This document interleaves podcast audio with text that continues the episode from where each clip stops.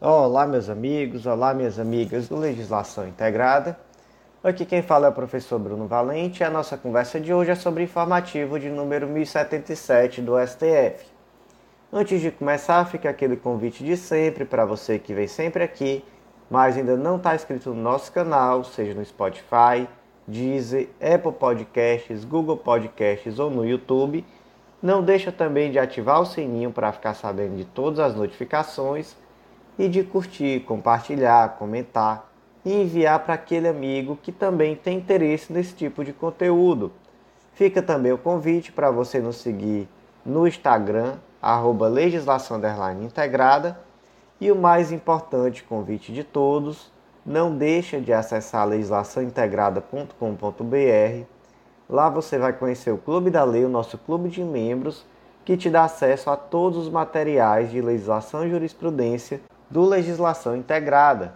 São materiais que integram legislação e jurisprudência de uma forma super contextualizada, te dando um estudo completo desses dois pilares. Além disso, você tem acesso a todos os nossos planos de leitura, que são planos por edital e planos por carreira. E esses planos são feitos de tal forma que eles são complementares. Então, você, quando está seguindo o plano por carreira que sai um edital dessa carreira, você consegue ter uma continuidade de estudo sem precisar reiniciar do zero para dar um foco naquele edital. E sem precisar também colocar a mão no bolso para gastar aquele seu suado dinheirinho a cada novo edital, já que o, o Clube da Lei é ilimitado e dá acesso inclusive aos novos planos de leitura adicionados na vigência da sua assinatura. Então é tudo que você precisa para um estudo focado, organizado, atualizado, material atualizado toda semana através desses informativos que nós comentamos aqui e com certeza vai ser um divisor de águas aí no seu estudo. Então vem fazer parte do nosso clube. Primeiro julgado do dia inserido na Constituição Federal, destaque da seguinte forma: é constitucional a ratificação de registros imobiliários previstos na Lei 13178 de 2015, desde que observados os requisitos e condições exigidos pela própria norma e os previstos na Constituição Federal de 88, concernentes à política agrícola, ao Plano Nacional de Reforma Agrária e à proteção dos bens imóveis que atendam à sua função social. Meus amigos, a Lei 3178 de 2015, ela dispõe sobre ratificação de registros imobiliários decorrentes de alienação ou concessões de terras públicas situadas em faixas de fronteira. Essa lei permite a ratificação desse registro imobiliário com origem em títulos de alienação ou de concessão de terras devolutas expedidos pelo Estado em áreas de fronteira incluindo aí situações como desmembramentos, remembramentos, desde que essa inscrição no registro de imóveis tenha se dado até a data da publicação da lei, que foi lá no ano de 2015, e também que a área a qual o registro se pretenda seja de até 15 módulos fiscais. Ou seja, se traz aqui uma possibilidade de, digamos assim, legalização desse, dessas transferências de imóveis que estão nas faixas de fronteira e que são terras públicas. Portanto, é uma lei que trata de regularização fundiária. E aí se questionou a constitucionalidade desse dispositivo sob a alegação de que se tratava aqui de uma doação de terras públicas. E o STF ele disse não, não se trata disso, se trata aqui realmente de uma questão de regularização fundiária mas nós vamos dar uma interpretação conforme a Constituição a essa lei. Qual é essa interpretação? É de que o simples preenchimento dos requisitos dessa lei, de forma tão somente objetiva, não é suficiente para a ratificação do registro. É necessário que, além disso, sejam observadas a política agrícola e o Plano Nacional de Reforma Agrária. Então, só quando de fato essa ratificação de registro daquela área for compatível com a Política Nacional de Reforma Agrária, é que aí de fato vai ser possível realizar. já que o objetivo aqui é tutelar a função social da propriedade e contribuir para a política agrícola. Então, interpretação conforme a Constituição, no sentido que não bastam os requisitos objetivamente previstos na lei. Só é possível quando for compatível com a política agrícola e o Plano Nacional de Reforma Agrária. Próximo julgado do dia, inserido na Lei Orgânica do MPU, Lei Complementar 75, e na Lei Orgânica do MP, Lei número 8625 de 93. Destaque da seguinte forma: a prerrogativa atribuída aos membros do Ministério Público de situar-se no mesmo plano e imediatamente à direita dos magistrados nas sessões de julgamento e audiências não fere os princípios da isonomia, do devido processo legal, da ampla defesa e do contraditório nem compromete a necessária paridade de armas que deve existir entre defesa e acusação.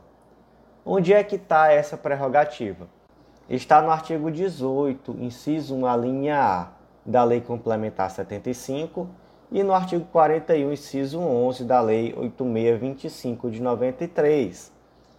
Portanto, esses dispositivos prevêem que é prerrogativa do membro do MP se sentar à direita do juiz ou do presidente do tribunal na sessão de julgamento e no mesmo plano, então não pode ter uma diferença de altura, já que essa diferença de altura, de uma forma simbólica, pode representar a existência de uma hierarquia, e aqui não existe hierarquia. Há aqui dois indivíduos que estão no mesmo plano hierárquico. Qual o problema que pode surgir disso? É que juiz e MP estão ali no mesmo plano hierárquico, né, estão ali um à direita do outro, sem diferença de altura, mas o mesmo não é garantido ao advogado, que não fica ao lado do juiz, e em algumas salas de audiência, o que merece com certeza crítica, fica inclusive um plano abaixo. Então, na prática, pelo menos ali de uma forma simbólica, é, existe sim a possibilidade, existe sim um motivo para se dizer que simbolicamente o MP está em uma posição privilegiada em relação ao advogado. E aí, isso é constitucional? Isso é possível? O STF entendeu que sim, porque o MP, na verdade, ele, ele exerce vários papéis. Em alguns momentos ele é acusação, mas de forma simultânea ou alternada, ele atua ali também como fiscal da lei, ele atua muitas vezes como curador, como, enfim. O MP ele vai atuar a depender do caso concreto em uma infinidade de papéis diferentes, não necessariamente tão somente a acusação. Então isso justificaria que o MP ficasse ali nessa posição, digamos assim, privilegiada dentro da sala de audiência. E além disso, se entende também que tão somente essa proximidade física não propicia nenhum tipo de influência ou comprometimento dos jogadores. Então, o STF entendeu que se trata de uma disposição constitucional. E, naturalmente, quem é mais afeto ao Ministério Público vai dizer que é mesmo, é constitucional, é ok. Quem milita na advocacia ou às vezes é, quem estuda para a defensoria pública ou é defensor público pode ter uma posição mais crítica. Legal, faz parte do jogo, mas o STF aqui na ADI 4768 entendeu que a disposição é constitucional. Próximo julgado do dia, inserido no Código de Trânsito Brasileiro, destaque da seguinte forma: é inconstitucional por violar a competência privativa da União para legislar sobre trânsito e transporte e conferir tratamento diverso ao previsto no Código de Trânsito Brasileiro, lei estadual que proíbe a apreensão e remoção de motocicletas, motonetas e ciclomotores de até 150 cilindradas por autoridade de trânsito em razão da falta de pagamento do IPVA. Então, gente, aqui o fundamento é esse mesmo que está aqui no, no destaque competência privativa da União para legislar sobre trânsito e transporte, então lá no artigo 22, inciso 11. E se você for lá no CTB, ele vai dizer que, artigo 230, conduzir o veículo que não esteja devidamente licenciado. É o artigo 5 É uma infração gravíssima, pena de multa e apreensão do veículo e medida administrativa de remoção do veículo. Acontece que alguns estados, como aqui nesse caso foi o Rio Grande do Norte, com a lei 10963 de 2021, editaram leis determinando que motocicletas, motonetas, ciclomotores não seriam apreendidos por atraso de PVA. Quais eram os argumentos? Em primeiro lugar, que esse tipo de lei visava proteger aqueles indivíduos em situação mais de vulnerabilidade, já que normalmente quem tem motoneta, ciclomotor, até moto, são pessoas com uma renda mais baixa, então que tem mais dificuldade de pagar o imposto. Então, dessa forma, o objetivo aqui era tutelar esse grupo que muitas vezes trabalha com a moto e assim evitar essa apreensão. Em segundo lugar, o IPVA é um imposto estadual, então seria o Estado que estaria abrindo mão dessa, na verdade aqui né, é uma sanção política, né? estaria abrindo mão dessa sanção política para cobrança desse imposto. Então, já que seria dessa forma, já que é um imposto estadual, seria ok. Mas a STF não entendeu dessa forma e, de fato, existe uma competência privativa da União para legislar sobre trânsito e transporte. E aqui essa disposição é contrária àquilo que está na legislação federal. Então, de fato, essas leis são inconstitucionais. Próximo destaque do dia inserido na Lei das Eleições, Lei 9504 de 97, destaque da seguinte forma: a fixação do prazo de 15 dias para o ajuizamento da representação prevista no artigo 30A da Lei 9504, com redação dada pela Lei 12034 de 2009 não compromete os valores da isonomia entre os candidatos, nem afronta o sistema de proteção à lisura e à legitimidade das eleições. O que está lá no artigo 30A? Qualquer partido político ou coligação poderá representar a Justiça Eleitoral no prazo de 15 dias da diplomação, relatando fatos, indicando provas e pedir a abertura de investigação judicial para apurar condutas em desacordo com as normas desta lei, relativas à arrecadação e gastos de recursos. Então, temos aqui um prazo de 15 dias para ajuizamento da representação. O partido, a coligação, entendem que a campanha antagônica agiu em desacordo com a lei em termos de arrecadação e gastos de recursos na eleição ela tem um prazo de 15 dias para relatar esses fatos e indicar provas disso. E com base nisso, pedir a abertura de investigação pela Justiça Eleitoral. Ela não fez nesse prazo, então acabou o prazo peremptório. Esse prazo é constitucional? É. Por que, que esse prazo é constitucional? Porque ele visa proporcionar uma estabilização do resultado das urnas e ele é compatível com a lógica do processo eleitoral, que é uma lógica onde as coisas acontecem rápido, de fato os prazos são, são exíguos. E isso tem o objetivo de trazer fluidez ao processo eleitoral. Porque veja só, esse ano de 2022 nós tivemos um processo eleitoral conturbado, uma, digamos assim, ânimos exaltados, nós tivemos uma tentativa muito clara e muito forte de questionar o resultado das eleições, de questionar a validade das urnas, enfim, etc. Imagina se isso fosse algo que pudesse ser trazido durante a qualquer momento da vida, a qualquer hora, sem que houvesse um prazo para a ação dos candidatos, dos partidos, das coligações.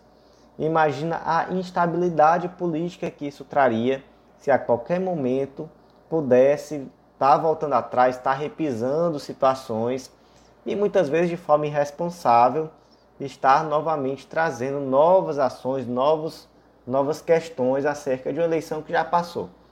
Então não é assim que funciona. Existem prazos. Dentro desse prazo, o partido, a coligação, o candidato deve estar atento àquilo que acontece e já de imediato relatar à Justiça Eleitoral. E aí, diante disso, a Justiça Eleitoral toma as providências. Nesse caso aqui, existe um prazo de 15 dias da diplomação.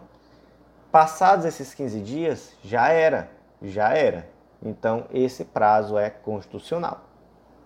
Próximo julgado do dia, inserido na Constituição Federal, e é uma tese de repercussão geral, o tema 756.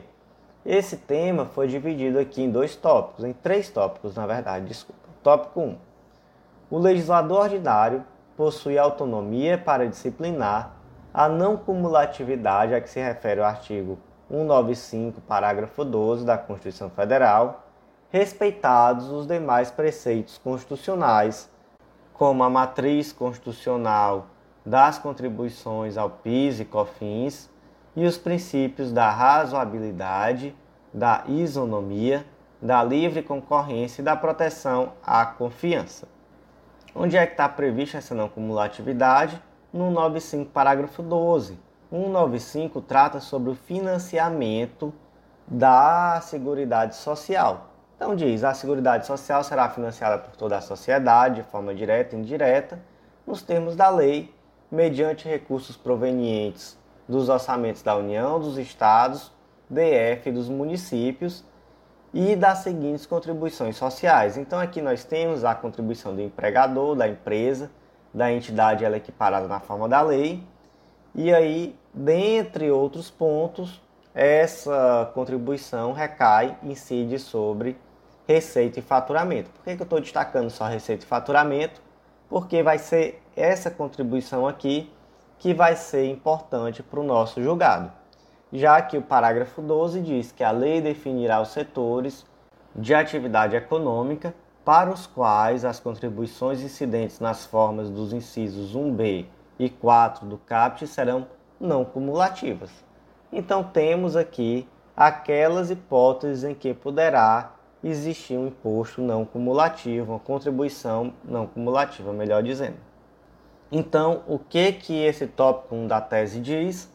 que o legislador ordinário tem autonomia para disciplinar essa não cumulatividade. Então, ele vai poder determinar quando vai existir essa não cumulatividade que está prevista aqui no parágrafo 12, está facultada no parágrafo 12. Quais são os critérios? Aqui ele vai ter que atender aos princípios da razoabilidade, isonomia, livre concorrência e proteção à confiança.